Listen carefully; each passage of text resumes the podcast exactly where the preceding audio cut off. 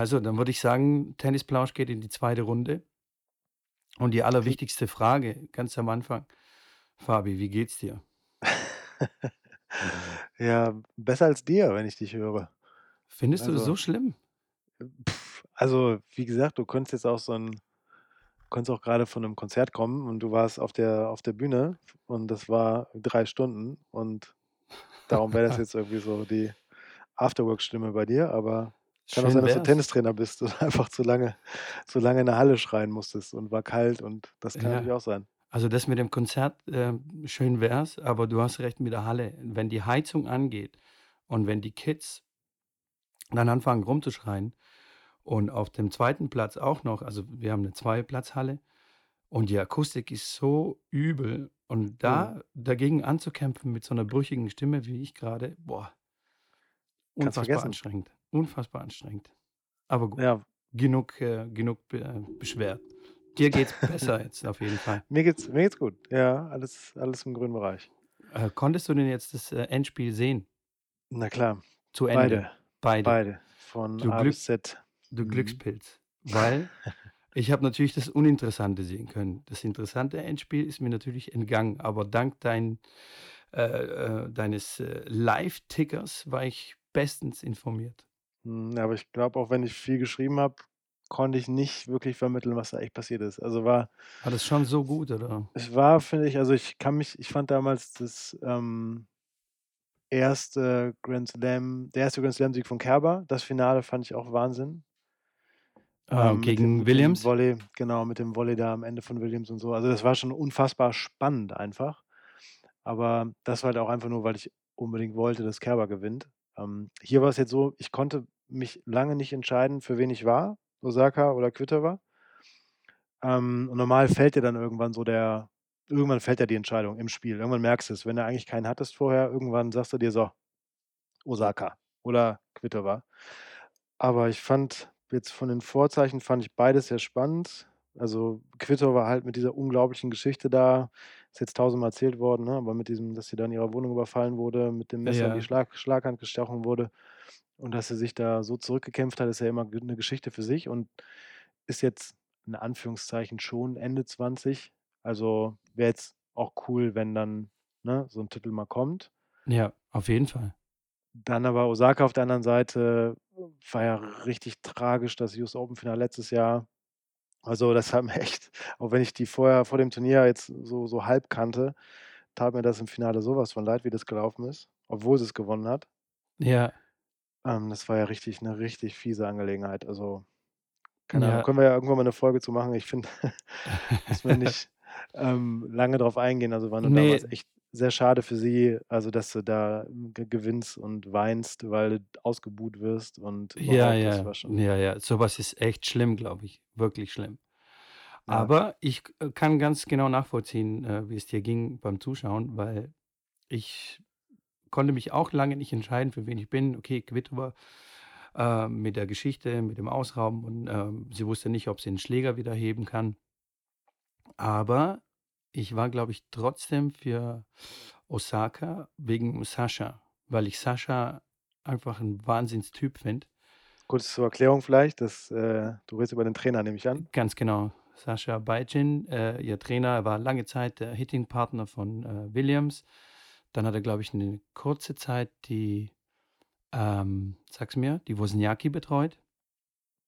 Und hat ihr, glaube ich, auch zu 'nem Grand-Slam-Sieg letztes Jahr verholfen, wenn mich nicht alles täuscht. Ja. Ähm, und ich finde den Da war der einfach bei das wusste ich nicht, dass der da da war der noch auf der Bank? Ich Oder das ist jetzt so gefährliches Halbwissen. Also, es Okay. kann sein, dass es entweder kurz davor irgendwie die Beziehung be also, die Trainerbeziehung beendet haben oder kurz danach haben sie angefangen. Also, das ist jetzt so echt schwammig, mein Wissen. Gucken gucken wir mal. Ja, ich ich weiß wirklich nicht. Also, das war mir jetzt tatsächlich neu.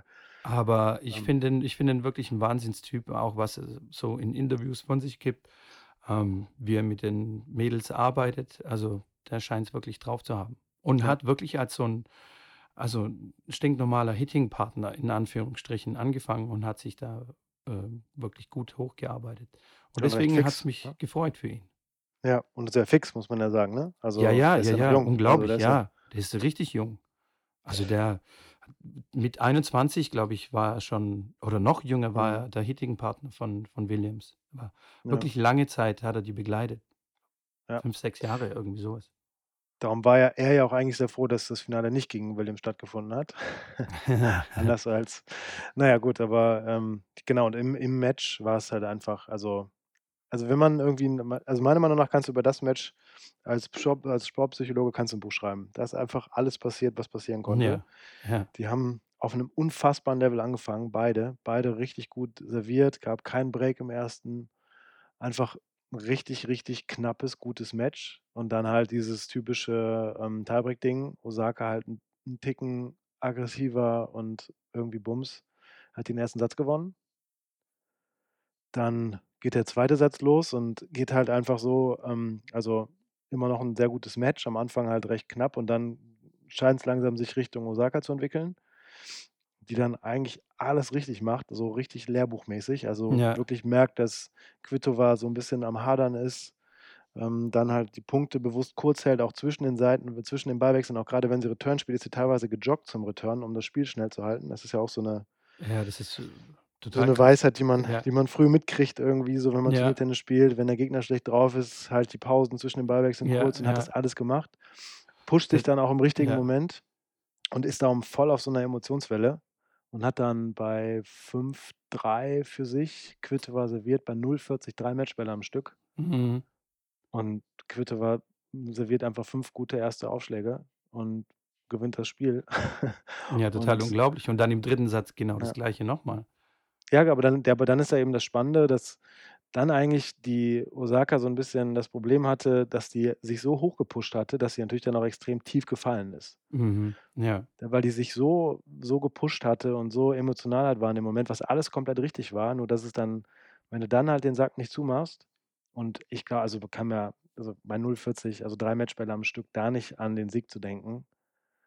Egal, auch auch auch egal, wenn die Kvitova hat halt einfach alles richtig gemacht, aber trotzdem, glaube ich, kannst du das dann einfach nicht ausschalten.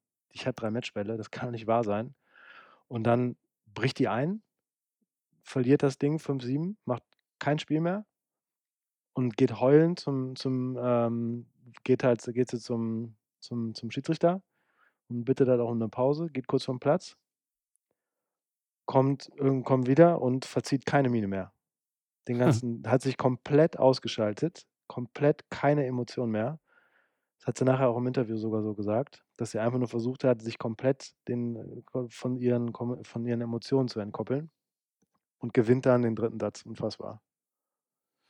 Also Äh, vö völli völliger Wahnsinn, ja. Und, äh, genau das, ähm, konträre Beispiel, äh, bei den Herren. Also unfassbar, oder? Also, ich habe mich wirklich drauf eingestellt auf ein super spannendes Spiel und ein emotionales Spiel und es war als hätte der Joker sich eingeschlagen und Nadal irgendwie, äh, völlig neben der Kappe so. Ja. Oder? Du, können wir können wir sofort ich bin direkt bei dir, aber ein ich finde das trotzdem immer noch so also, ich bin noch nicht fertig. Ich bin jetzt bin rein, ich emotio jetzt habe ich mich emotional in Rage geredet, jetzt bin ich noch Oh, nicht oh, fertig oh. mit dem Osaka-Spiel, weil ich Hau finde rein. das die ist ja immer so 'ne extrem ruhige und die hat ja schon so 'ne sehr Ja. eigene Art, dann auch die Interviews zu führen. Aber ich finde, es war so die hat das so durchgezogen, ähm, sich da halt komplett neben sich zu stellen, dass sie danach auch nicht mehr selbst nach dem Sieg emotional nicht zurückgekommen ist. Also, die hat sich sie hat so perfekt durchgezogen, sich da halt rauszunehmen, Ja. keine Miene mehr zu verziehen und keine Gefühle mehr zuzulassen, dass sie's selbst nach dem Sieg, glaube ich, nicht geschafft hat, den den Schalter umzulegen. Was gla was glaubst das du? war Hat so dann irgendjemand was zu ihr gesagt, oder? Wie wie wie Ähm wie macht man so was? Ja, ich das ist würde das würde ich sie gern fragen. Also, mit Anfang 20. Wie wie also, ich kriege es ja nicht beim beim Kraut und Wiesenspiel hier um die Goldene Ananas kriege ich kriege ich das nicht hin und da also, ich ich weiß nicht, ich finde es Wahnsinn. Also, ich habe ich kann mich auch nicht an so 'ne Aktion kann ich mich auch nicht erinnern. Also, Ah, vor dass allem jemand f es geschafft hat, vom Platz also, vom Platz runterzugehen, wiederzukommen und komplett anders zu sein. Und Ja. dann auch also, weiß ich nicht, kann ich ich weiß nicht, wie sie's gemacht hat, ich kann's nicht erklären. Du musst mir das eigentlich erklären als Trainer. Ähm Wie macht man das? Sag Äh, mal. wie macht man das? Äh, eigentlich mit 'ner, äh, langjährige Erfahrung, aber das würde ich jetzt behaupten, hat sie jetzt nicht so. natürlich aus den Jugendturnieren und ihre Karriere ist ja nicht hat ja nicht vor 2 Jahren angefangen, sondern, ähm, schon vor Längerem, aber einfach, ähm, Übung. So was muss man üben. Also, diese Resilienz, die man gegen, ähm, äußeren Umständen dabei entwickelt, äh, kann man nur üben. Man muss sich immer in solche Situationen hineinbegeben, wobei das sehr, Mhm. sehr, sehr schwierig ist im Training eine, ähm ähm, Australian Open Finale Situation mit wie viel Leuten sind's? Glaube 15.000 im Stadion. Ja. Ähm, so was zu simulieren, ja. Ja, und die Welt guckt Ähm zu und du weißt, du kannst Nummer 1 werden. Du kannst ja, also ganz den genau. 2. Grand Slam hintereinander gewinnen. Ähm, so was Also lässt sich leider nicht simulieren. Also, da man muss da wirklich jede Gelegenheit, ähm, nutzen und natürlich auch das Umfeld. Ich weiß nicht, was, äh, das Hascha, ihr Trainer, ähm, ihr da dazu gesagt hat oder Ja. beigebracht hat. Hm, Aber das ist keine ja auch wieder Ahnung. fast also, da würde ich ja noch unterscheiden zwischen jetzt ich meine, es gab ja auch so 'ne Entwicklung bei Federer, ne? Also, es gibt ja immer wieder diesen Vergleich, seine ersten Profijahre, Ja. ext extrem emotional, aber da ging's ja dann und jetzt halt so, wie man ihn heute kennt, also, Schläger werfen passiert einfach nicht. Also, er also, Ausbrüche gibt's auch wenig, also, sehr kontrolliert alles. Selten, ja. Aber da geht's ja eigentlich eher so um 'ne generelle Entwicklung eines Spielers, der es halt schafft, dann über 1, 2 Jahre generell Ja, sein ja, Level ja. runterzufahren. Aber hier reden wir ja über die hat sich Minuten. komplett gepusht im 2., Ja. ist ähm, ist wirklich komplett Anschlag, geht jetzt davon aus: „Ey, in 2 Sekunden habe ich jetzt hier den Grand Slam gewonnen und bin Nummer 1 der Welt.“ Denkt darüber nach, ist eigentlich kurz davor, so zu explodieren und auch von der ganzen Energie her komplett auf 180. Und dann bricht alles zusammen und dann schafft sie's, irgendwas in der Kabine zu machen und wiederzukommen und sieht halt eher so aus, als hätte die mit der ganzen Sache nix zu tun, außer dass sie dann Weltklasse-Tennis wieder gespielt hat. Ja, vor allem vor allem ist sie ja da alleine in der Kabine. Also, da darf ja auch Genau. nicht der Coach oder sonst irgendjemand irgendwas mit ihr sprechen oder keiner darf eigentlich mit ihr sprechen. Aber das ist auch so 'ne Sache, so wie du deine Taktik ändern kannst, also, dich auf deinen Gegner oder auf Reaktionen von deinem Gegner einstellen kannst, kannst du auch mental deine Einstellung ändern. Aber das mit, äh, 20, Respekt, also, wirklich Respekt. Ja. Ja, das finde ich aber dann auch wieder 'ne sch grade zu der Diskussion, die ja immer wieder im Raum steht, ja auch grade wieder, ne? Es gibt ja einige WT WTA-Turniere, ich weiß gar nicht welche, geht wahrscheinlich dann um irgendwelche um die Premier Events oder, ähm, dass es halt tatsächlich Coaching erlaubt ist auf der WTA-Tour. Mhm. Dass es dann auch immer diese diese Breaks gibt, in denen die äh, in denen die Trainer halt aufm Platz dürfen und coachen. Ich glaube, einmal pro Satz, sollte ich genau wissen. So und aber das finde ich jetzt Irgendwie eigentlich so. grade wieder an dem Beispiel hier extrem spannend. Ähm, und wir hatten ja auch letzte Woche schon mal über Agassi gesprochen, ne, der immer wieder Ja. sagte, das ist die es gibt keine Sportart, bei der du so allein bist wie beim Tennis. Und Ja. das finde ich ist wieder so 'n perfektes Beispiel dafür, dass es halt 'n Sport auch ausmachen kann. Also, ich finde die Diskussion super spannend und ich verstehe auch ich auch, Rittner, ja. die sagt, ähm, da kommt noch mal was völlig Neues ins Spiel rein, wenn man das erlaubt und das super spannend, stimmt. Gleichzeitig kann man aber auch das Argument haben, grade wenn man so 'n Match gesehen hat, dass noch mal 'ne extreme Auszeichnung ist, wenn jemand es schafft, alleine wie Osaka Ja. so 'ne Kehrtwende hinzukriegen. Das fand ich war fast noch größer als wirklich das Weltklasse-Tennis, was beide gespielt haben. Ähm, ja, definitiv. Also, wie du sagst, die Diskussion ist sehr spannend und, ähm ich persönlich, ähm äh, finde es besser, wenn wenn man alleine auf dem Platz, ähm, bleibt. Aber das ist nur meine persönliche Meinung, weil ich bin gerne alleine mit mir und ich mache gerne allein, äh, die Dinge mit mir aus und lasse mir da selten von außen irgendwie was sagen. Aber das ist ja Mhm. total typabhängig. Ja, grad bei den Mädels, die etwas emotionaler sind, die brauchen schon ab und zu mal irgendwie ihren Trainer von von außen. Von daher finde ich weiß nicht. Ah, also, sind auf sie jeden das? Fall 'ne Aber ich spannende ja, Diskussion. aber ich finde, das war jetzt wieder 'n Beispiel so glaube ich das ich glaube, den Satz hast du letzte Woche schon gesagt. Ja, dass sie emotionaler sind, die Mädels, ja, ja. Ja, aber das weiß ich das weiß ich halt eben. Da bin ich mir tatsächlich gar also, das äußert sich teilweise vielleicht anders, aber wenn du jetzt mal so schaust wie so 'n Zverev als Nummer 1 von vielen Beispielen, ähm also, es gibt ja die sind ja also, es zeigt sich oder äußert sich vielleicht anders, aber ich glaube, das ist schon teilweise auf 'nem sehr ähnlichen Level, ähm auf dem sich da die Emotionen abspielen. Und das ist halt einfach es würde es wird das Spiel krass verändern. Und Mhm, das war jetzt halt definitiv, ja.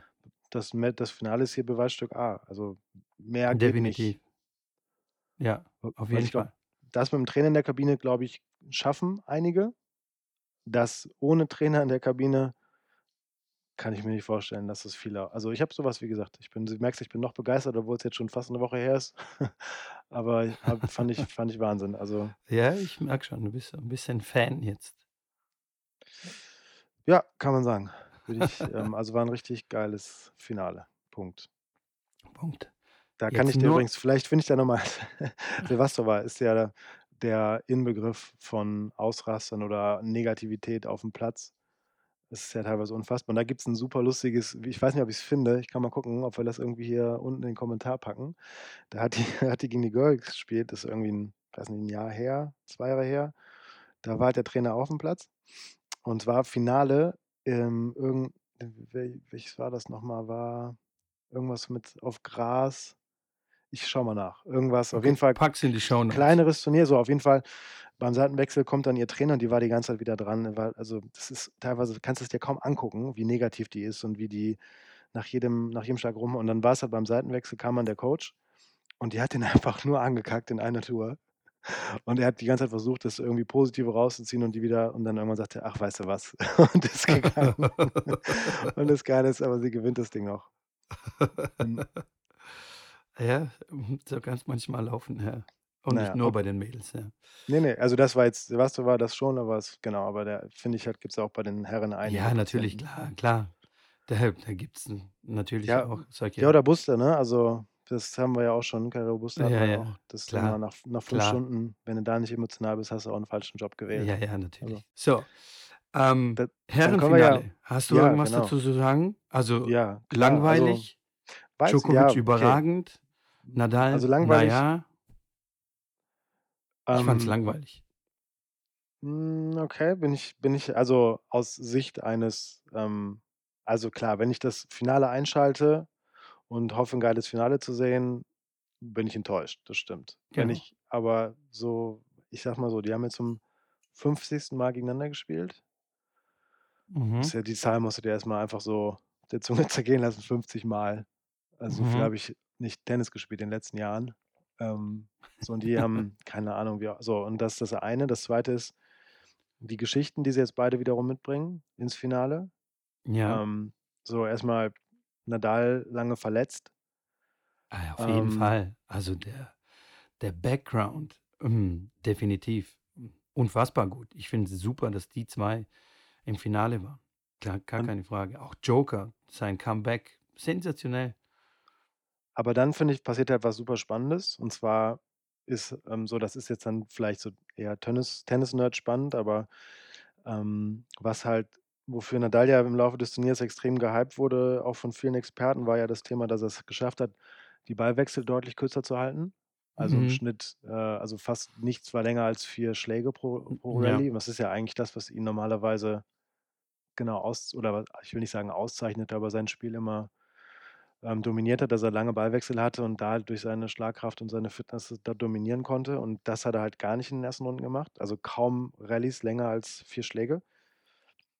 So einfach sein Spiel umgestellt, ne? Aggressiver, näher an der Linie dran und schafft es halt wirklich, was ich bisher in der Form auch nur von Federer kannte, der ja auch sein Spiel vor 'n paar Jahren umgestellt hat, einfach auch aufgrund des Alters und dem Wunsch halt, die Ballwechsel kürzer zu halten. Ja. Das war ja damals sogar ganz extrem, als er diese Phase hatte, wo er angefangen hat, die zweiten Aufschläge seiner Gegner Halbvolley zu nehmen und vorzustürmen. Ja, ja.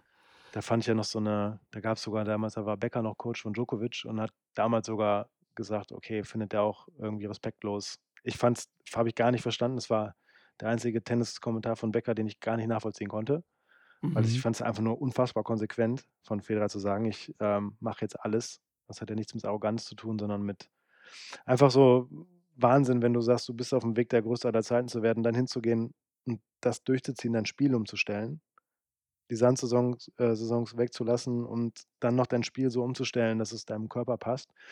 Da hatte ich bisher das Gefühl also, das Einzige, was ich zumindest mitbekommen hatte, wo das so war und fand ich schon Wahnsinn. Jetzt scheint's ja auch Nadal gemacht zu haben in gewisser Form. Muss man Und machen, muss man machen, definitiv. Aber kann ja keiner außer den beiden. Also, wie gesagt oder fällt dir jemand ein, wo du sagen würdest, der hat's wirklich geschafft, sein sein Spiel umzustellen und der war so erfolgreich. Also, klar kann kann ich mein Spiel umstellen, das kann ich mit Sicherheit machen, aber ich habe auch noch keine 20 Grand Slams Grand Slams gewonnen oder damals waren's vielleicht Ähm, nur also 16 so von den Profis fällt mir jetzt spontan jetzt keiner ein, der jetzt sein Spiel so, ähm, krass umgestellt hat. Alle haben ihr ihren Stiefel eigentlich oder nicht alle, aber Mhm. Und also, dann finde ich und dann ist ja Nadal Beispiel. jemand ja, eben. Und dann ist ja Nadal jemand, der eigentlich auch 'n für 'n gewissen Spielstil steht. Und den hätte ich wahrscheinlich sogar als 1. also, disqualifiziere ich mich jetzt zwar direkt, aber hätte ich wahrscheinlich immer gesagt also, dass der seinen Spielstil umstellt, kann ich mir gar nicht vorstellen. Und Mhm. dann kommt er auf einmal hier in die Australian Open geritten und spielt einfach deutlich aggressiver, als er das bisher getan hat und dann so unfassbar erfolgreich. Ja. Also Ja, aber ich glaube, das macht genau das macht die die 3 aus, also Djokovic, Nadal und, ähm, Federer aus, dass die nie aufhören, an ihrem Spiel zu arbeiten. Also, die sind immer hungrig nach neuen Taktiken, nach neuen Techniken. Was kann ich noch verbessern? Wie kann ich das Spiel noch besser, äh, an meine Situation anpassen, an meine Bedürfnisse anpassen? Mhm. Und weißt du, das sind so unglaubliche ehrgeizige Lerntypen. Weißt du, was ich meine? Es gibt viele, Ja, die ja, erreichen klar. ein Niveau und sagen: „Hey, okay, mir reicht es jetzt. Ich halte jetzt das Niveau. Also, ich Mhm. gucke jetzt nicht, dass ich irgendwie was noch besser mache, sondern gucke, dass ich nicht schlechter werde.“ Ich glaube, so Ja. denken viele. Ja, das das absolut. Ähm, aber ich finde, dann ist es halt noch mal 'n noch 'ne andere Qualität zu sagen: „Ich bin jetzt bereit, mein Spiel halt auch umzustellen.“ Einfach, weil ich weil ich in die weil ich die mein mich per sel mich selber halt perfekt analysieren kann und halt auch jetzt noch 2, 3 Jahre in die Zukunft schauen kann und ich weiß, ich brauche das. Allein so 'n Schritt zu Ja. sagen, ich spiele nicht mehr Sandplatztennis wie Federer, Ja. ne, und dann sagt: „Okay, ich gehe jetzt noch den Schritt weiter und, ähm, mache mein Spiel aggressiver, um die Punkte kurz zu halten.“ Und wir reden ja dann immer noch in 'ner Situat über 'ne Situation, in der er eigentlich, ähm, na ja, doch extrem erfolgreich war. Ja, Und ja. jetzt Nadal auch und dann ist ich meine, es ist ja was anderes manchmal so 'n bisschen wenn mir jetzt jemand sagt, ähm: „Okay, du Fabian, versuch mal beim Basketball, ähm, weiß ich nicht, anders zu werfen“, dann mache ich das. Hat sonst auch nicht gut geklappt. Ja, ja, ich weiß, was du Wenn du meinst, jetzt ja. wenn jetzt Dirk Nowitzki sagst: „Lass mal deinen Fadeaway-Wurf weg, der den kannst du in 2 Jahren eh nicht mehr und dann bereite dich lieber jetzt schon drauf vor“, dann ist halt 'ne andere Nummer, ne? Und das finde ich halt hier so krass, dass der Ja, dass ja, die das klar. durchgezogen das Unglaublich. darum Unglaublich und gut, aber das ist ja genau die Fähigkeit, sich zu hinterfragen und zu reflektieren Ja. und eben zu handeln, bevor es zu spät ist. Also, weißt du, das macht ja dann den Ja. guten Spieler aus oder auch wie, äh, sonst im Leben 'ne gute Company und so. Die fangen nicht erst an, äh, Gegenmaßnahmen, ähm ähm, irgendwie zu suchen, erst wenn es zu spät ist, wenn sie dann schon in der Scheiße sind, sondern wie früher und auch so Federer und Djokovic, ja. Die wissen ganz genau: „Ey, okay, vielleicht in 1, 2 Jahren wird's dann schon 'n bisschen schwieriger für mich. Ich muss jetzt schon anfangen, irgendwie 'n neuen Weg mir zu suchen.“ Ja, und das und jetzt, ne, wir also, wie kamen wir drauf? Du fragtest mich ja, wie ich das Herrenfinale fand und das musste jetzt erst mal alles gesagt werden, um jetzt Ja. sagen sagen zu können: „Okay, ich verstehe, was du meinst“, wenn du sagst, man schaltet den Fernseher ein und ist dann so 'n bisschen enttäuscht. Aber wenn man das alles jetzt mitnimmt, dann ist das Finale wiederum extrem spannend, weil Ja. natürlich natürlich wusste der Djokovic das, ne? Also, Klar. das und hat's dann aber geschafft, ähm, und hat ich nehme mal an, dass der Matchplan von Nadal auch war: „Genau so spiele ich jetzt weiter.“ Und dann Mhm. ist aber jemand leider auf der anderen Seite wie Djokovic, der's halt schafft, diese wirklich unfassbar eklige Vorhand vom Nadal im Steigen zu nehmen Ja. und dem so viel Druck zu geben, dass Nadal es nicht schafft, offensiv zu werden und einfach komplett in sich zusammenfällt. Ja, Also vor vor allem mit seiner Rückhand, also Djokovic mit seiner mit seiner Rückhand, wie Genau. früh er die Bälle genommen hat. Also, es es war unglaublich, wie er im Platz drin stand und die Bälle im Steigen genommen hat. Mit der Vorhand, okay, das schaffen viele, aber mit der Ne, nicht Rückhand, mal, das meinte ich ja. Also, ich das meinte ich ja. Also, auf die Rück auf die Vorhand von Nadal, die so unfassbar eklig ist, schafft's Ja, Djokovic ja. mit seiner Rückhand, die Dinger im Steigen zu nehmen.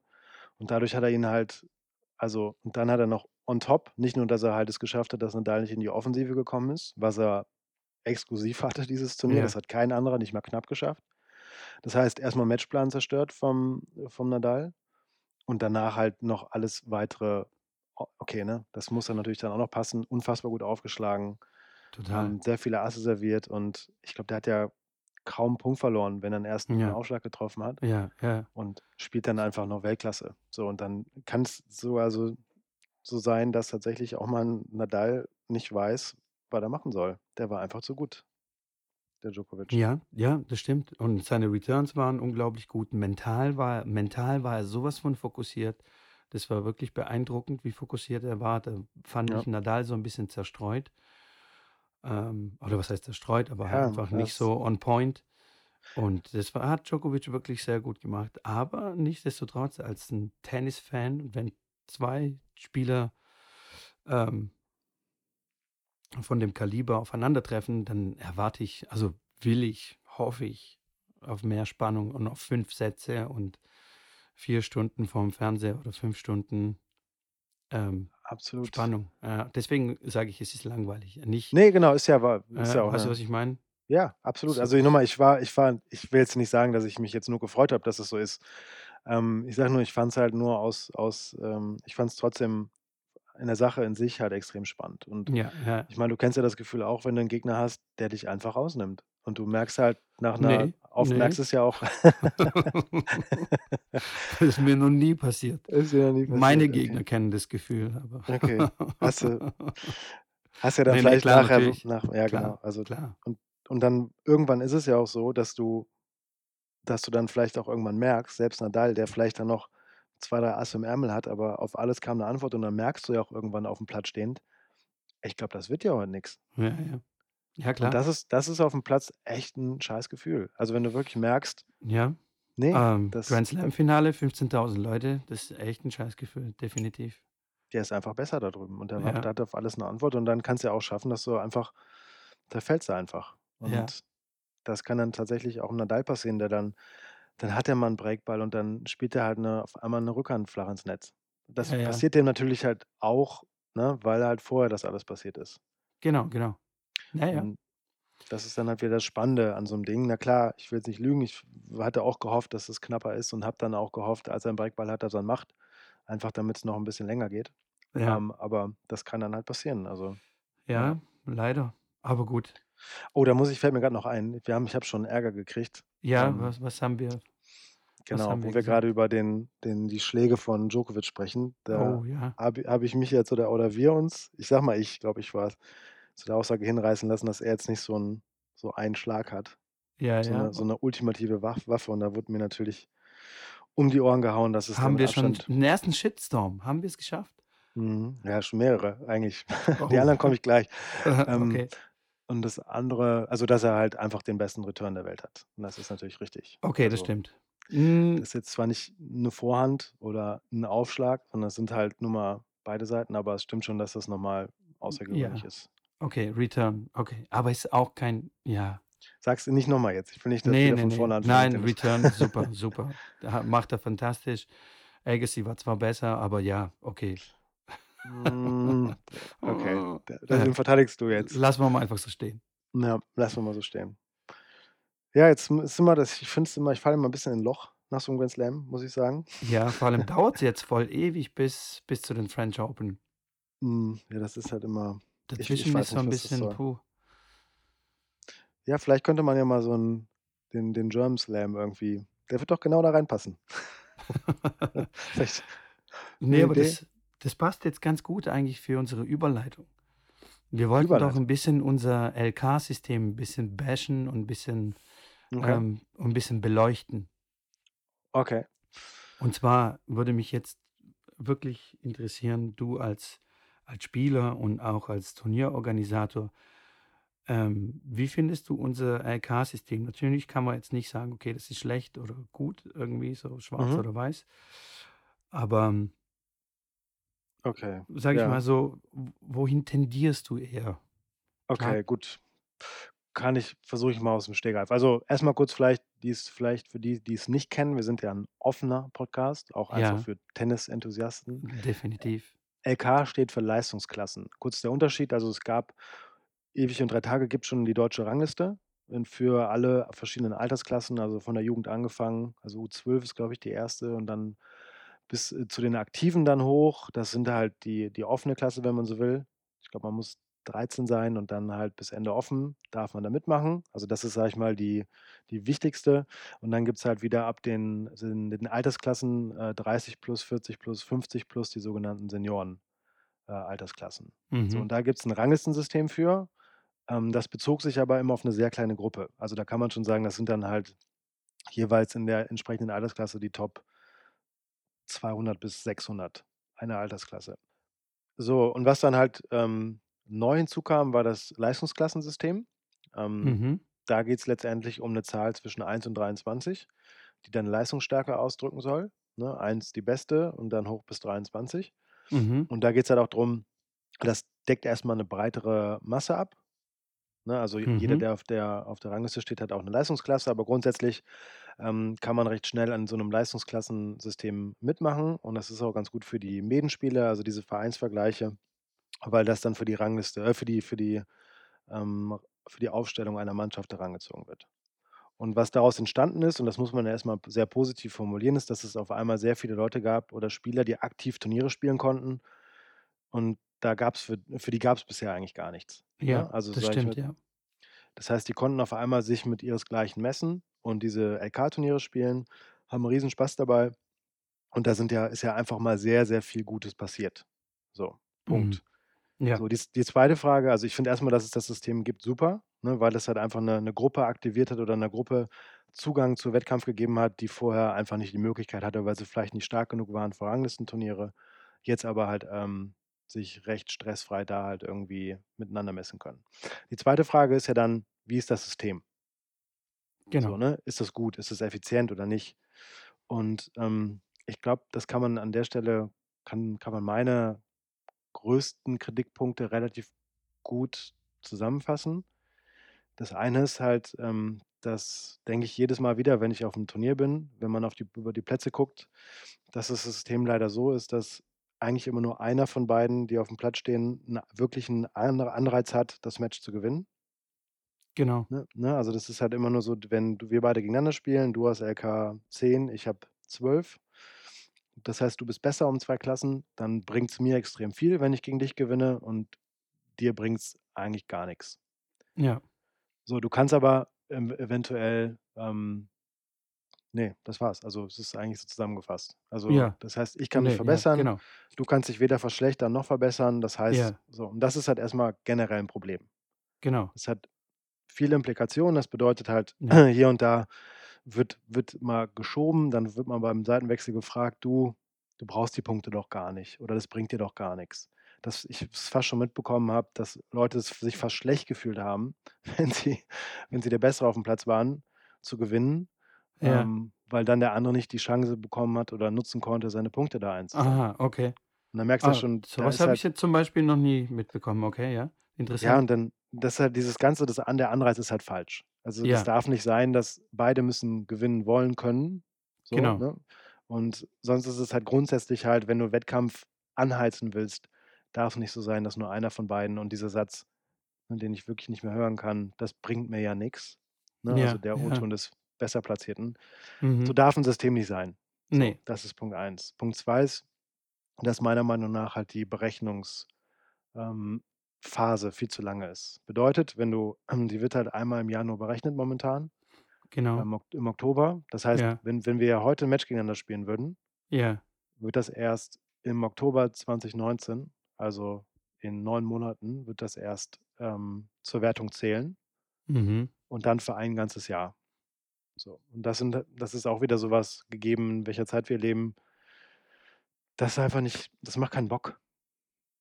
Ich will ich warte vielleicht 'ne Woche. Wenn's hochkommt, warte ich auch 'n Monat, aber ich will nicht im im also, im härtesten Fall kann's ja fast 'n Jahr sein, bis ich warte, ne? Wenn ich jetzt im Anfang Oktober 'n Turnier spiele, kann's 'n Jahr dauern, bis bis die Punkte zählen. Ja. Ja. Das das ist schwierig. Genau. Ja, bin ich bin ich voll bei dir.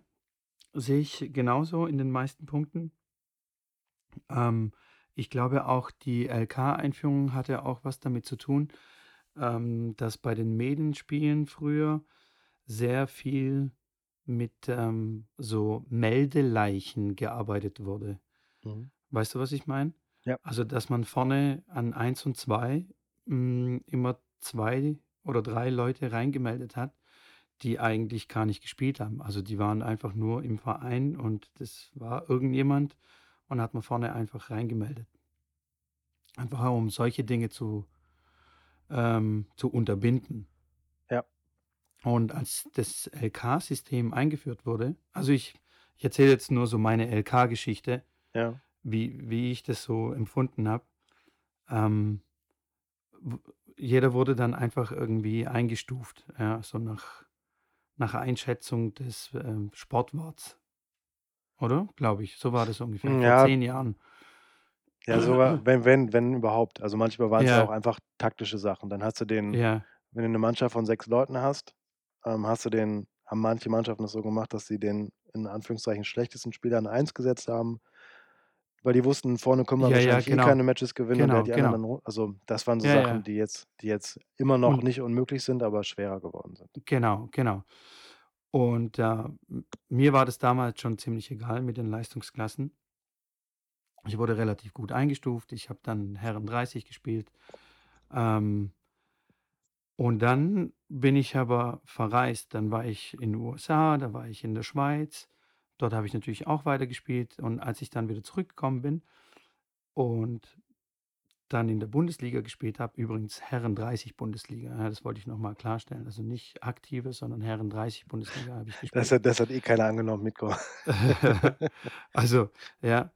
Und da wurde ich hm, dadurch, dass ich so lange nicht gespielt habe bin ich ja immer weiter nach hinten mit meiner LK gerutscht. Mhm. Bis 15 oder 13 bin ich nach hinten Ja. gerutscht. Und damals wurde auch verpasst, die ganzen Jahre, ähm, in denen ich, äh, in der Schweiz auch gespielt habe mir die Spiele anrechnen zu lassen. Also, das wäre dann wahrscheinlich auch ziemlich kompliziert geworden. Aber wie dem auch sei, das wurde nicht gemacht. Ich bin auf 13 runtergefallen. Ja. So, und jetzt habe ich 'n Problem, weil ich will in guten Mannschaften spielen, komme aber nicht Ja. in die Mannschaft rein, Ja. ja, weil ich weil ich halt 'ne beschissene LK habe. Also, muss ich auf LK-Turniere gehen und mich mit LK 12 und 11 rumschlagen. Sorry. So, also, weißt weißt du, was ich Mhm. meine? Ja, genau, aber das Und ist ja muss dann muss dann erst mich so wieder so rankämpfen und so weiter. Ähm, und teilweise bringen mir auch die LK-Turniere nichts, weil Da ist wieder äh ist der Satz, den ich nicht leiden kann. Ja, genau. Ja, ja. Dann es ist irgendwie von Leistungsklasse 13 bis 18. Okay, und ich bin 13. Und jetzt? Wie verbessere ich jetzt meine LK?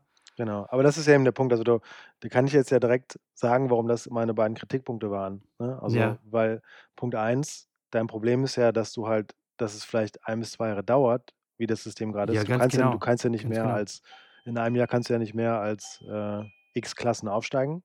Ja. So, das heißt, dein Problem wäre schon deutlich kleiner, wenn du die Möglichkeit gehabt hättest, dich in 2, 3 Monaten runterzuspielen vor der Ganz Saison. genau. Ganz Punkt genau. 1 und Punkt 2 wieder, das andere, was du ansprichst, wäre auch weg, wenn man sagen würde, man hätte 'n System, bei dem man immer positive Punkte, die auch wirklich zählen, sammeln Ja. kann. Auch Ja. gegen schlechtere hättest du ja auch das Ganz das genau. Problem wäre 'n anderes, ne? Ganz genau. Oder oder was was ich auch ziemlich blöd finde, ist, wenn ich ähm, ich habe dann auch 'n ITF-Turnier gespielt irgendwas Grade 2 oder irgend so was und habe dann als LK 13 gegen einen LK 4 gewonnen. Mhm. Und kriege aber die gleiche Punkte, als, ähm, wie wenn ich, äh, gegen einen LK 11 gewinnen würde. Ja. Wo ich mir dann denke: „Ja, okay, sorry, aber es ist doch 'n Unterschied, äh, Ja, ich okay, dann noch kurz LK kurz zur 11 Erklärung. Genau, LK die's 4 die's gewinne.“ nicht kennen, ne? Also, das äh, die Punkte sind da sehr sind so limitiert, dass ich wenn ich gegen 'nen gleich guten spiele, bekomme ich boah, das darf ich jetzt nicht verhauen, aber ich mache es mal aus'm Kopf. Also, wenn ich gegen 'ne gleich gute LK gewinne, bekomme ich 50 Punkte. Ich bekomme 100 Punkte, wenn ich gegen jemanden gewinne, der eine Ja. LK besser ist als ich. Genau. Und ich bekomme 150 Punkte, wenn ich gegen jemanden spiele, der 2 oder mehr LKs besser ist als ich. Genau. Also, im Zweifel Genau. Und dieses oder mehr ist halt ja Ja, also, nicht richtig in meinen Augen.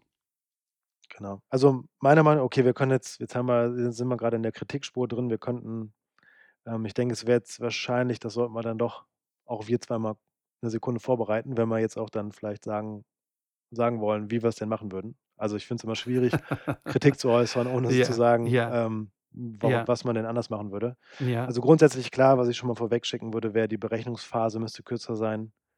Und auf meiner Meinung Fall, da nach, bin ich voll ähm bei dir. Wochen Ja. wochenweise. Also, es kann nicht sein, dass wir im Jahr 2019 irgendwie keine Live äh, äh, oder Live-Berechnung technisch umsetzen können. Also, das kann mir keiner erzählen, dass es nicht Ja. möglich ist. Und das Das 2. ist, was was ich mal und das stelle ich jetzt erst mal nur mal so als Teaser dahin. Da kann man sich jetzt direkt schon drüber aufregen. Kann ich ja dann andermal 'n bisschen ausführlicher sagen. Was ich damit meine, ist, dass es meiner Meinung nach so so sein muss, dass, ähm, es nicht nur also, dass man A immer 'n Anreiz hat, wenn man aufm Platz steht.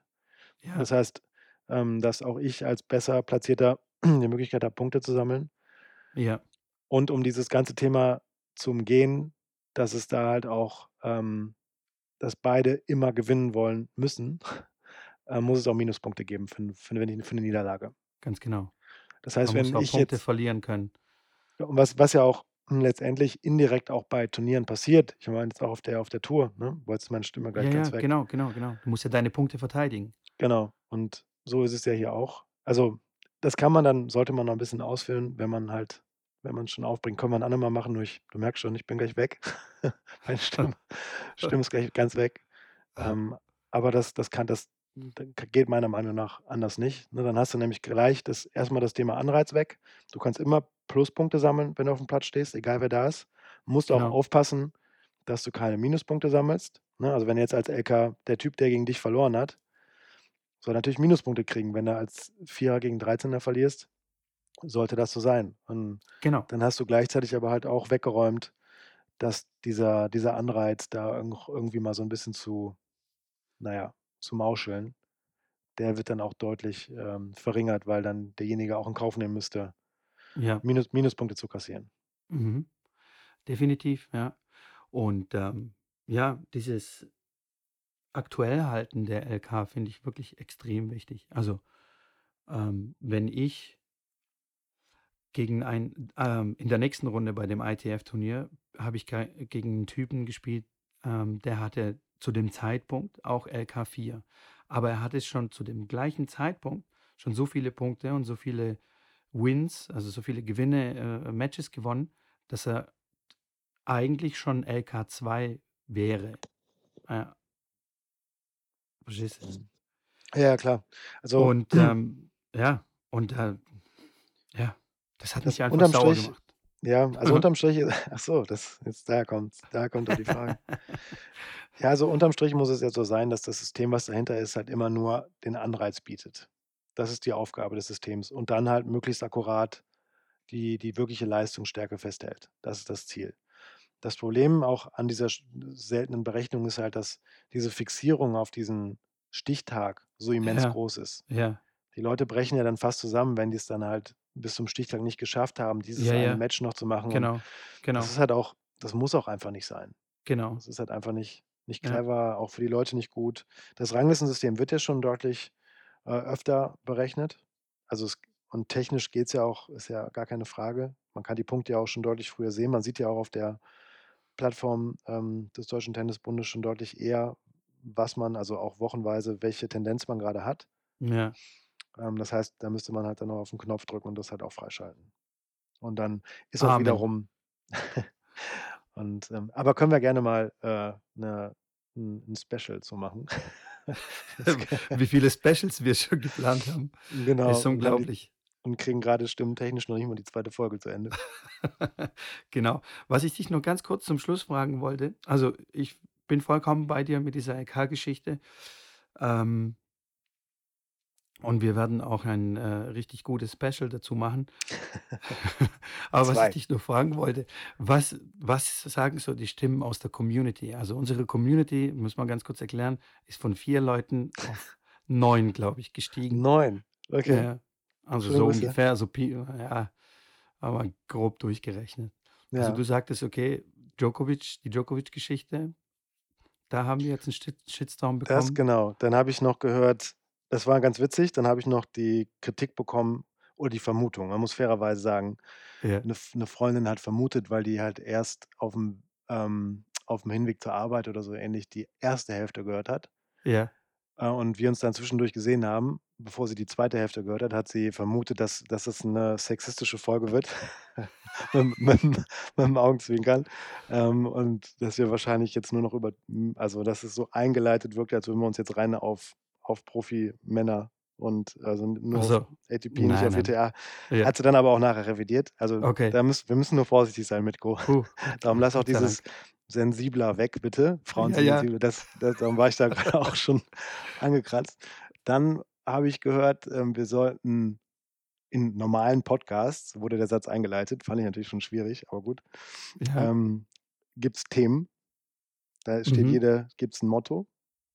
Ja. Da das sehe ich auch absolut so, aber wir sind ja noch in der Selbstfindungsphase. Ja. Ähm, aber das nur mal für den Hinterkopf. Also, das, was wir grade Specials nennen, könnte ja auch einfach mal die Überschrift einer Folge sein und dann labern wir noch 'n bisschen was Ganz anderes. genau. Ganz genau, ja. Ja, ja. Ähm, was war noch? Ja, das dass ich halt generell ziemlich unsympathisch bin, aber das Okay. das von den Leuten Ja, höre, denen ich das das ist okay. Das Okay. war war eingepreist. Okay. Das war's von mir. Und bei dir? Ähm, bei dir, dass wir einfach 'n bisschen zu heftig atmen? Oder Ja. du? Ei. Ähm, Hättest ne, mir mal vor der Folge sagen sollen. Ist gut jetzt. Jetzt hör doch mal zu atmen, Mensch. Hör doch mal auf. Ähm, ne, ansonsten, ähm, nix Großartiges, sage ich mal. Also, Daumen hoch und weitermachen. Okay. Kam so von meiner Seite. Dann Vielleicht wollen mich meine Freunde nicht verletzen oder so. Ja, das das Privileg genieße ich nicht. Ich öffne gut. hier Tür und Tor für für Dresche. Aber gut. Okay. Du, ich glaube, wir sind schon wieder fast bei 'ner Stunde. Ja, dann lass mal aufhören, ist ja grauenhaft. Ja, ja, ist grauenhaft. Ist ja Also schon fast länger als das Ja, Herrenfinale. ja, furchtbar. Komm, lass uns abbrechen. Ich muss jetzt auch auf den Tennisplatz springen und, äh, meine Stimme etwas in Schwung bringen. Machen wir das.